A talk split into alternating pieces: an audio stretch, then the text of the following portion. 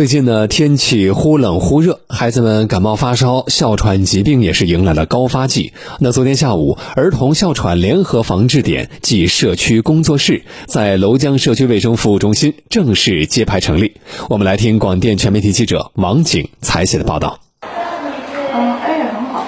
可能是天气的原因吧，可能是有时候干燥啊或者怎么样的，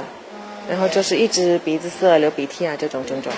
早上九点，在园区一家医院的儿科门诊里，几位家长正带着孩子在大厅里等候就诊。门诊医生黄卫华介绍，在疫情期间，孩子们的卫生工作做得比以往都好，所以近阶段孩子们感冒发烧的数量也有明显下降。现在我们门诊，较去年估计下降，估计要百分之要一要一半左右，啊，一般每天我们门诊就一百个左右。据了解，近年来儿童哮喘病例呈逐年上升的趋势，患病率每十年上升百分之五十。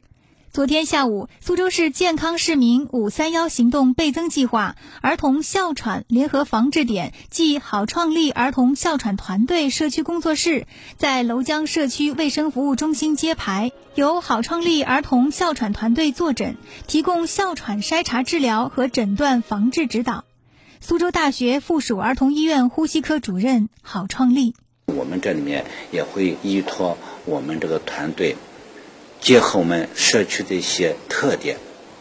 争取把这个社区建设成为我们苏州、江苏、华东全国的一个示范中心。苏州市卫生健康委基层处处长于可人。通过我们社区医生前置的去筛查，去发现一些病人，那么转到我们的三级医院的这些专家手上进行一个规范化的诊疗，最后呢又回到我们社区进行一个有效的随访和跟踪以及健康管理，这样形成一个全方位、全生命、全周期的一个健康服务。